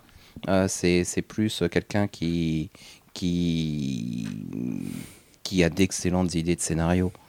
Il a pas Voilà. cette écriture noble en fait. Je suis d'accord. voilà, que ce soit l'un ou l'autre, Alan Moore ou Neil Gaiman, ce sont des écrivains. Et euh, dans le cas de, de Neil Gaiman, c'est même un écrivain qui, qui a une écriture euh, tout à fait comparable à du Dickens. Euh, et euh, oui. Non mais moi qui adore Dickens, c'est quand même pas Gaiman en fait, ça me fait un peu sursauter d'entendre ça, mais. Ah mais lis-le, tu lis-le, lis-le en livre, hein. pas. Ouais, ouais, pas non mais j'ai lu en- American Gods hein, par exemple, mais. euh, mais voilà. Et euh, Bah, pas que j'aime pas Gaiman, hein, c'est que ça me touche pas plus que ça. Je, je trouve ça bien fait et tout, mais Mm. je trouve qu'en fait c'est un peu le, la, la mort du pauvre. Quoi. Il essaie de mettre plein de niveaux de lecture et au final, je trouve que ça, c'est c'est un peu, un peu, ça, ça rase un peu quoi. Il y a jamais en fait pour moi que ce soit Sandman. c'est beaucoup plus suggéré que, que peut l'être euh, euh, c'est beaucoup plus dans la suggestion, dans le non-dit que, que du côté d'Alan Moore. Alan Moore est plus dans le euh, dans l'exprimer que, que Gaiman. Mais pour moi, c'est chiant, en fait, Gaiman. Voilà. Je moi, moi, j'aime- mais bien avoir euh, euh, une part une part de non-dit. Le moi tout ce qui tout ce qui est trop décrit ça, ça m'ennuie. Ouais, Ouais, mais- c'est- le principe de Sandman en fait. Le Sandman, c'est écrit euh, sur l'absence. C'est euh, Sandman, c'est différent, parce que Sandman, c'est son chef-d'œuvre, et c'est son bébé, et c'est sa démonstration d'écriture, tout ça. Mais je prends 1602, par exemple, euh, il y a plusieurs niveaux de lecture, mais le deuxième, bah, pff, il est un peu ennuyé, quoi. Ouais, enfin 1602 euh, bon. Oh si, c'est sympa, c'est euh, c'est toujours mieux que, que les comics mainstream de Alan Moore. Hein. Je- pas envie Bah justement, on va y venir après. Arrêtez de me bousculer lors du, du podcast. Mais euh, on va parler du coup de ces dernières publications, Alan Moore. Donc, euh, Alex, toi qui les as lues, est-ce que tu peux nous parler de The Courtyard et Neonomicon un petit peu? C'est alors, je n'ai lu que le Neonomicon. Et Alors, The Courtyard s'inspire d'un. De, de- en fait, en fait, emprunte beaucoup à la bio de Lovecraft, donc auteur. Auteur de, on dit fantastique, mais voilà, d'horreur du début du siècle, euh, misanthrope absolu. euh, c'est c'est un mec, enfin voilà, vous connaissez tous Cthulhu, bah, l'appel de Cthulhu, c'est lui. Euh, c'est un mec qui a eu des idées juste incroyables. Il était au moins autant fou furieux qu'Alan Moore, et rien que pour ça, il mérite notre respect. Euh, donc justement, il avait écrit, enfin, il avait inventé le Necronomicon. Jusqu'au LSD. Bah, À l'époque, oui, la mode était plus à l'opium qu'au LSD, ouais. Mais donc voilà. Donc en fait, euh, The Courtyard, c'est une enquête autour de, Lovecraft, d'un- inspecteur qui fait une enquête de base et qui tombe finalement dans, qui croise les mythes de Lovecraft petit à petit. Et euh, Alan Moore, en fait, rend un hommage vibrant à Lovecraft. Et le problème, c'est qu'il le fait un peu de façon extrême. Donc à la fin de Courtyard, je veux pas spoiler, mais le héros finit pas de manière héroïque et euh, des boules Neonomicon. Et en fait, puisque tu as pas lu The Courtyard, les deux bonhommes de Neonomicon qui arrivent au début, le mec, le fou chez qui ils vont, c'est le héros en fait de Courtyard. D'accord. Voilà. Donc, je te laisse parler de Neonomicon puisque c'est celui-là qui fait débat. Vu que The Courtyard est bien écrit, correct, euh, on voit que tout le monde est content, mais Neonomicon fait vraiment plus débat. Bah, Neonomicon fait, euh, fait débat. euh, bon, alors pour expliquer l'histoire, c'est deux agents du FBI qui, qui enquêtent sur, sur un milieu un peu particulier, qui comprennent pas grand chose et voilà, qui, qui petit à petit. euh, bon, ils sont un peu. euh, enfin, surtout euh, la femme des deux et un, quelques petits problèmes psychologiques, dirons-nous. Et euh, voilà, ils débarquent ensuite euh, dans ce milieu-là et euh, là où ça commence à déraper, c'est justement quand ils vont, euh, ils vont rencontrer ces gens-là parce qu'il va y avoir d'une violence, mais pas une violence suggérée. C'est là où complètement pas là. là où dans Killing Joke la scène de viol était suggérée, on n'était même pas sûr qu'elle ait eu lieu. Mais voilà, moi je pense qu'elle n'a pas eu lieu en fait. Je pense que c'est ça qui dépend aussi. J'ai pas voulu te reprendre tout à l'heure, mais il a, évidemment il laisse, la- il laisse toujours le doute et il laissera toujours le doute. Et aujourd'hui on peut se demander, parce qu'il a l'air d'avoir une, une, une espèce de passion malsaine pour le viol, mais je pense, moi je pense qu'elle n'a pas eu lieu en fait. Je pense que le Joker aurait pas osé, aller aussi loin. Malgré le Joker, tout ça, bref. Neonomicon. Et la scène du viol collectif. La scène du viol collectif, c'est quelque chose qui. Pas, je dis pas qu'il faut pas en parler, hein, parce que s'autocensurer, ça ne sert à rien. Mais le montrer de façon explicite, parce que là, c'est vraiment explicite. hein, euh, On n'a pas parlé de Lost Girls, mais euh, voilà, euh, Alan Moore a fait une œuvre pornographique, mais qui était belle. C'était vraiment beau. Là, c'est cru, c'est moche, et c'est. je- j'ai pas vu l'intérêt de, de montrer ça, si ce n'est choquer, et je ne vois pas l'intérêt de choquer pour choquer. Et là, donc, je reprends. Moi, je suis pas d'accord avec toi dans le sens où Alan Moore, c'est un mec qui veut repousser tout le temps, tout le temps, tout le temps les limites. Enfin voilà, le mec, euh, il a touché les barrières dans les années 80, il les a repoussées dans les années 90, il les a repoussées dans les années 2000, il les repousse. 2010, il les repousse encore. Et bah, Lovecraft était un bon moment, enfin, était le, le, bon. Mince, je pas mon mot, mais c'était la bonne raison pour le faire en fait, parce que Lovecraft était un mec hyper cru et causait pas.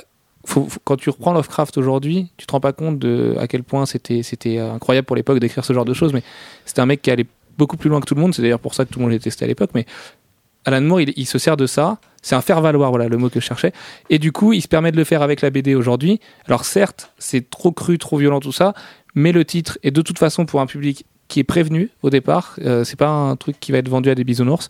Donc moi, je pense vraiment qu'il a cette volonté en fait d'amener la chose plus loin et de se dire bah voilà, un viol c'est ça. Et puis euh, on, on peut le montrer, on peut en parler. Et puis là où le, le- se trouve le problème, et là par contre je suis d'accord avec toi, c'est que ça sert pas vraiment le scénario en fait. moi j'ai peur que ce soit euh, pour une autre raison qu'il ait fait ça, c'est qu'il se rend compte que des gens sont allés plus loin que lui euh, dans, dans le cru, dans la violence, tel Garcenis. Ouais, il y a de ça, ouais. Et j'ai peur qu'ils veuillent faire de la surenchère pour dire Eh, c'est- les, les petits jeunes, c'est moi qui ai fait ça euh, avant vous. Regardez, moi je peux aller encore plus loin. C'est moi le grand méchant dans l'histoire. Parce qu'à limite, Garcenis, on, on connaît le bonhomme, donc on sait que c'est c'est normal, c'est inhérent à son écriture. Voilà. Que là, du coup, c'est vrai que Moore, ça fait un petit peu la compétition du mec qui va aller le plus loin et qui se dit, bah voilà, viol collectif, je vais vous le montrer de la manière la plus crue possible, de la manière la plus froide possible. Et t'as même pas le côté délirant de Garcenis, parce que quand il montre un viol, tu peux te marrer quand même parce que c'est Garcenis. Là, c'est juste, bah, c'est juste horrible, quoi. Cette scène, elle est, elle est horrible, quoi. Et moi, c'est rare que j'ai du mal. à- Le seul souvenir que j'ai du moment où j'ai, je me sentais pas bien en lisant une BD, c'est la scène de décapitation dans spoiler alert dans Walking Dead. Et euh, là, euh, c'est vrai que la scène de viol collectif, elle est hyper dure à digérer. Quoi. Ah, bah, franchement, j'ai eu du mal à finir le bouquin. Est-ce que c'était utile? Est-ce que c'était pas juste Ça sert pas vraiment le scénario, c'est ça le problème. Que ça- Maintenant- comme, comme le disait Alfro, ça a été fait maintenant. Ça, ça s'est vu dans plusieurs médias. On a vu Irréversible il y a quelques années déjà, Mm. dans lequel on a une scène de viol qui a, a donné le même effet peut-être, qui, était là pour choquer. Mais alors, si on part sur ce réalisateur-là, euh, c'est pareil qu'avec. euh, euh, comment s'appelle? Test the Void, ça Son dernier film? Euh, Enter the Void. Test the Void, c'est un, groupe de potes à moi. D'ailleurs, allez, allez écouter Test the Void sur MySpace. Alors, un peu de pub. Avec Enter the Void, Gaspard Noé, moi je l'ai pas attendu, j'ai pas attendu Enter the Void pour savoir que la drogue c'était mal, et j'ai pas attendu Irré- Irréversible pour savoir que le viol dans un couloir c'était mal aussi. Donc je trouve le film complètement absurde et c'est complètement d'un autre niveau qu'Alan Moore. Quoi.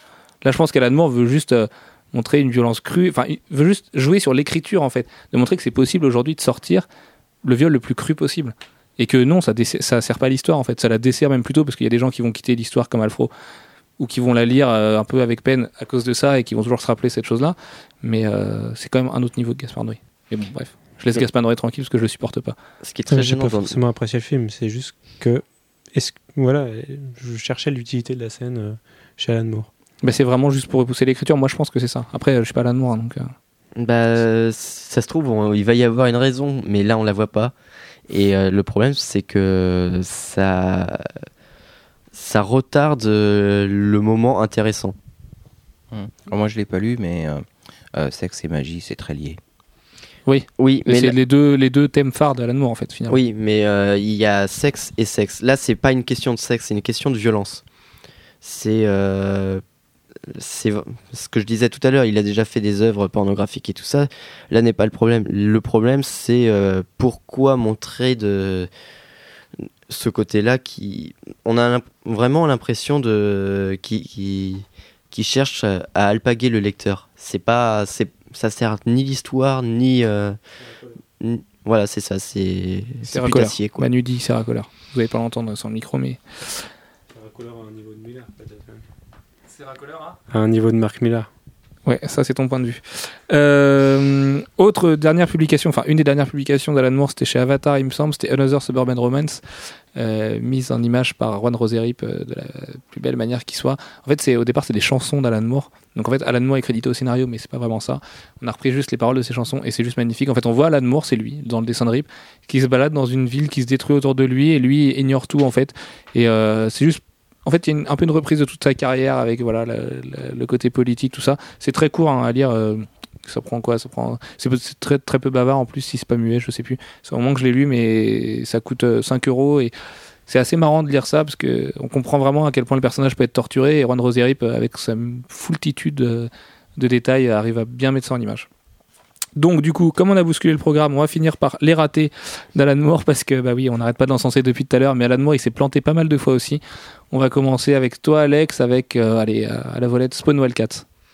Spawn Wildcat. Alors, Spawn Wildcat, c'est euh, le travail mainstream que Alan Moore a fait vraiment en, en commande. Pour se payer le café quoi. Voilà, c'est ça. C'est, euh, il a dû l'écrire, mais vraiment en une demi-heure, parce que pour lui, euh, c'est absolument rien d'écrire ça.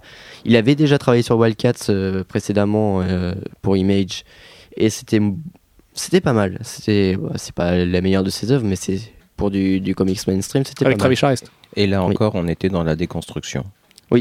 Ah oui, l'équipe, il arrive à bien cerner chaque personnage et euh, à démolir chacun de leurs euh, de leurs préjugés. Et c'est le moment où on voyait le plus Travis Charest dans sa carrière, donc il faut en profiter. euh, Relisez-le 20 fois parce que comme Travis Charest est tellement peu euh, prolifique qu'il fallait en profiter quoi.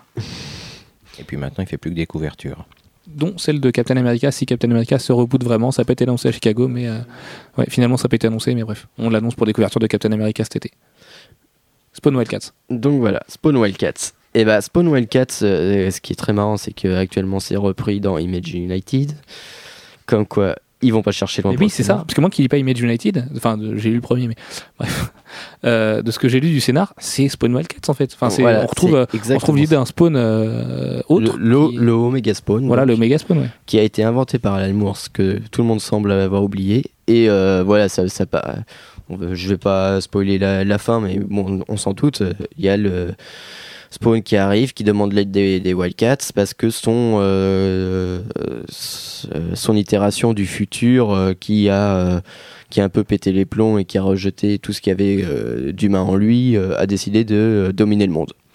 Donc voilà, grosse bagarre. euh, et là, il n'y a pas plusieurs niveaux de lecture, on vous rassure, c'est ah non, vraiment bas du front. Mais des fois, on se demande si c'est Alan Moore qui l'a écrit tellement c'est. Ouais, ouais, ça fait vraiment quoi. Non, mais c'est à une époque aussi où euh, financièrement, on le sait, il a eu des, un peu des galères en fait, Alan Moore. Euh, tiens, d'ailleurs, autre point euh, dont on a parlé en off tout à l'heure, mais qu'on n'a pas évoqué, Alan Moore ne prend rien et n'est pas cité au générique des films adaptés de, de sa biblio. Donc, euh, quand vous regardez Watchmen, par exemple, c'est assez marrant de voir d'après l'œuvre de Dave Gibbons et que Alan Moore soit pas cité. C'est lui qui a demandé expressément au studio de ne pas être cité. Je crois que c'est la Paramount. Et en fait, il a quitté d'ici une première fois euh, dans les années 80 à cause d'un problème qui revenait. En fait, il s'est rendu compte un jour en convention que les badges vendus à l'effigie de ces personnages, il, y touchait rien là-dessus.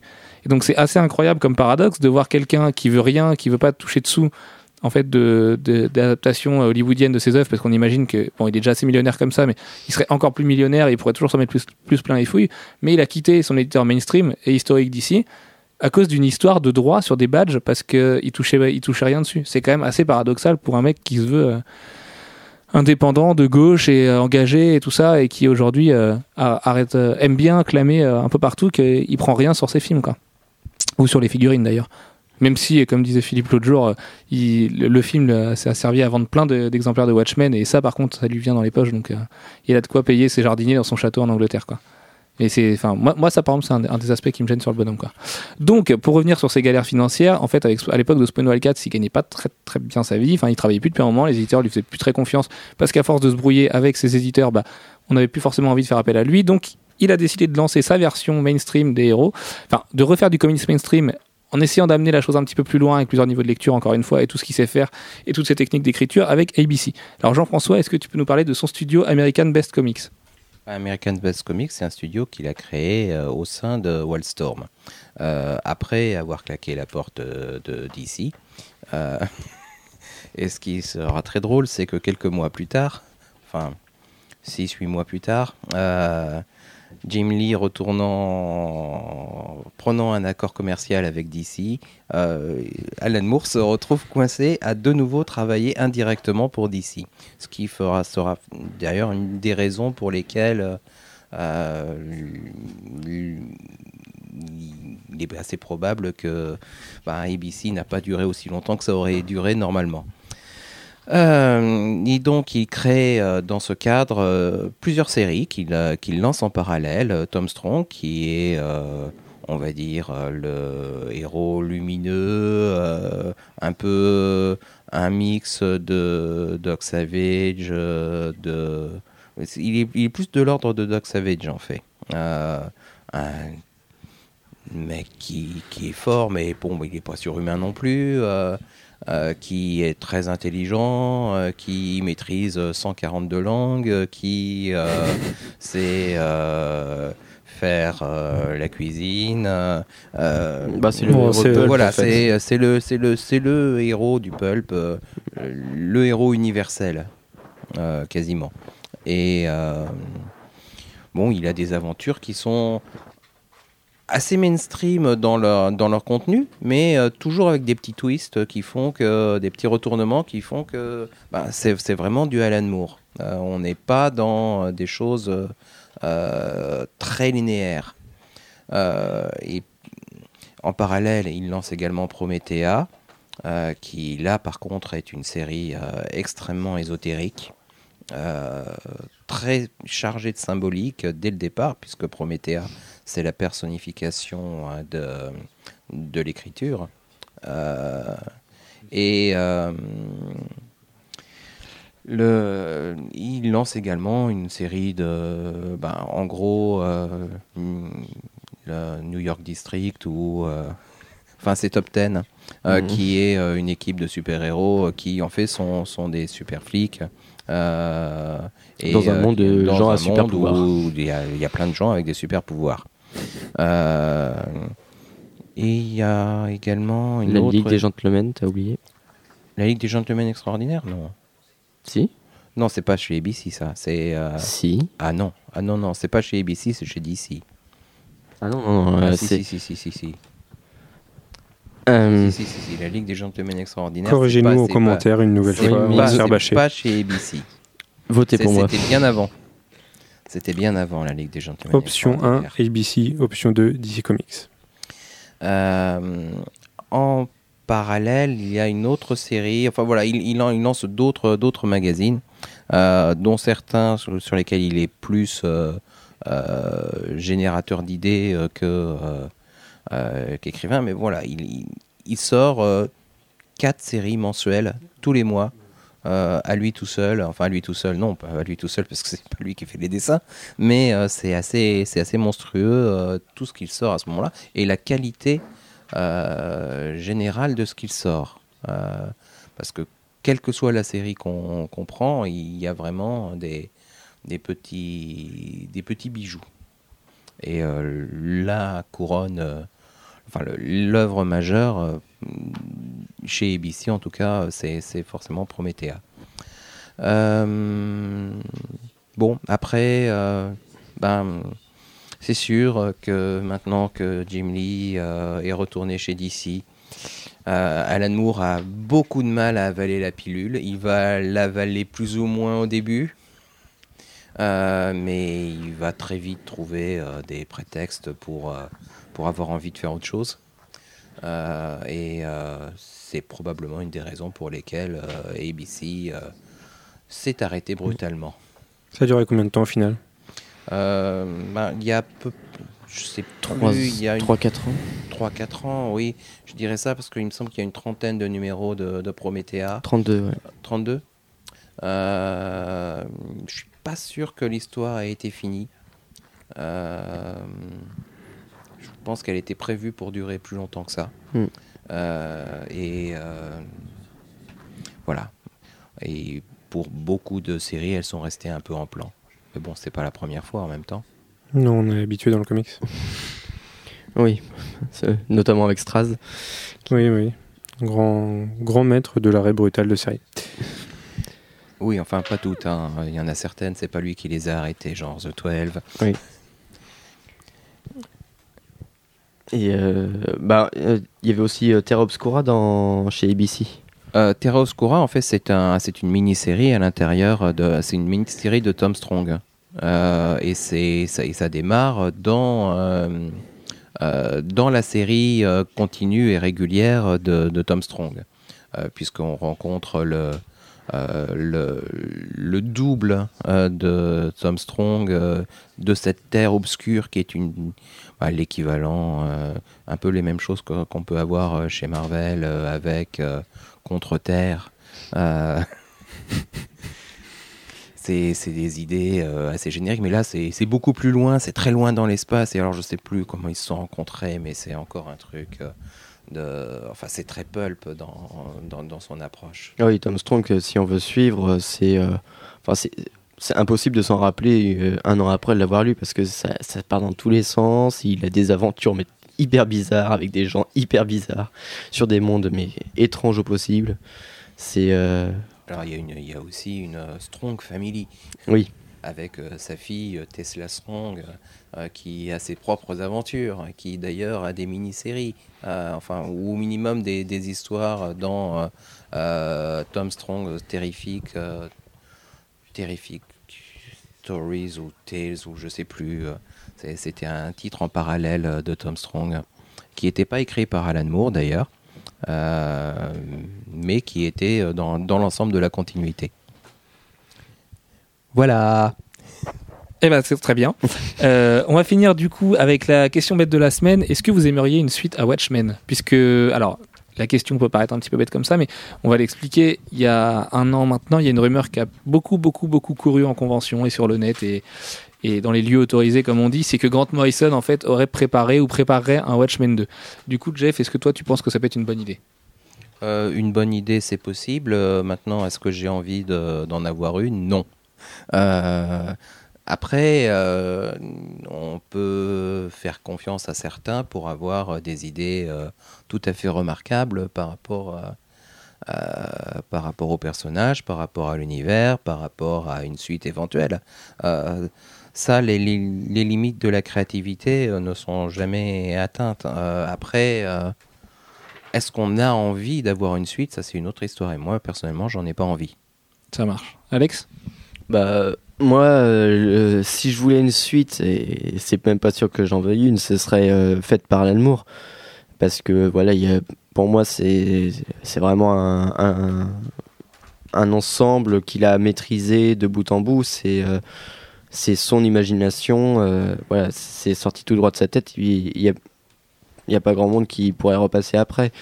Et on sait très bien que euh, ça se fera jamais parce que, euh, voilà. euh, Alan Moore d'ici, euh, bah, c'est mort. Et euh, puis, euh, puis même si c'était possible d'ailleurs, il lui faudrait encore beaucoup de préparation et j'ai pas envie que ce soit euh, que ce soit bâclé et, et que ça gâche le, le plaisir euh, du premier volume. Manu? Alors pour moi, c'est une, une hérésie pure, pure et simple. Euh, pour moi, Watchmen, euh, ça peut appeler à une suite. Techniquement, la, fin laisse sur un nouveau statu quo, mais avec, euh, avec le journal de Rorschach qui, traîne un peu dans les bacs, littéralement. Et, et ça pourrait appeler à une suite. Qu'est-ce qui se passerait si le journal de Rorschach était retrouvé? Cependant, pour moi, la, suite de Watchmen, elle est dans l'imaginaire des, des fans. C'est, ça a été fait pour qu'on, pour qu'on se pose des questions sur tiens, qu'est-ce qui se passerait si on le trouvait? Est-ce qu'il, faudrait vraiment le trouver? Euh, Puisqu'au final, la, beauté finale de Watchmen, c'est qu'il y a eu des choses affreuses qui ont été faites, mais dans l'intérêt général de l'humanité. C'était pour, euh, pour, amener, la, pour amener globalement le- la paix et la sérénité sur Terre. La sérénité, je sais pas, mais une, une paix euh, relative. Et, euh, et c'est intéressant d'imaginer, de, de s'imaginer, est-ce qu'on change ça, est-ce qu'on change pas ça? Parce que le Watchmen nous amène à, nous- attacher à Rorschach, mais d'un côté, on, on espère que les gens trouveront pas son journal. Et, et voilà, pour moi, pour moi, il faut pas de suite. Voilà. Ça marche. Et bah pour moi pareil, un quatrième, allez hop, euh, top of the pops aujourd'hui que des noms. Euh, ouais bah non non non c'est impossible. Alors j'ai tout le respect possible pour Morrison, je pense que c'est un des meilleurs scénaristes actuellement. Euh, j'ai appris à aimer son œuvre parce qu'au début j'avais pas mal de mal avec lui, mais disons que même lui ne serait pas à la hauteur d'Alan Moore pour une suite. Et puis non non non Watchmen appelle pas de suite, comme Fromel appelle pas de suite et comme V pour Vendetta appelle pas de suite. Pour moi c'est vraiment des chefs-d'œuvre qui sont figés dans le temps et c'est impossible de, retoucher à ça aujourd'hui. À moins de les. En plus voilà comme dit Jeff c'est bouclé donc. À moins de, à moins d'essayer de tout gâcher, euh, non, non, c'est, c'est impossible d'essayer de, d'essayer Mais de s'y non, remettre. quoi. même d'Alan Moore, je veux pas les suites. Oui, non, même, même d'Alan Moore, oui. Non, non. non, parce que là, je parlais de Morrison parce qu'on parlait de lui, mais non, même d'Alan Moore non plus, je voudrais pas de suite, non. Parce que déjà, je trouve que ce qu'il fait aujourd'hui est peut-être moins révolutionnaire qu'à l'époque, mais surtout parce que, voilà, comme dit Jeff, Ouais. c'est bouclé. et- Et puis Watchmen, ça avait un sens de sortir euh, à l'époque où c'est sorti dans les années 80. Parce que voilà, y c'était les problèmes avec Nixon et, et compagnie. Maintenant, le refaire maintenant, alors qu'il n'y a plus la guerre froide, reprendre exactement au même moment, je suis pas sûr que ça marcherait. Jeff fait une tête de Sibélon, je pense que c'est par rapport au problème dans les années 80 avec Nixon. Oui, parce que Nixon, Il c'était était pas les là, ouais. années 80. Ça faisait déjà un moment. Dans l'Uchronie de. Watchmen, c'était, c'était. Voilà, dans l'Uchronie de Watchmen, euh, il est resté au pouvoir, il n'y a pas eu de Watergate, euh, il a continué, euh, voilà. Euh, et le et c'est un pouvoir qui est devenu un fasciste, euh, beaucoup plus à droite qu'il qu'il n'était, euh, enfin bref, tout, tout ce que tu veux, mais euh, pas, pas les- pas l'Amérique de l'époque, ça c'est clair. Voilà, voilà. Et bien, sur ces belles paroles, on vous dit à la semaine prochaine. On vous souhaite de passer une bonne semaine. Et voilà. Bonne semaine à tous. Ciao, ciao. Bonne semaine. Bonne semaine, Salut. salut.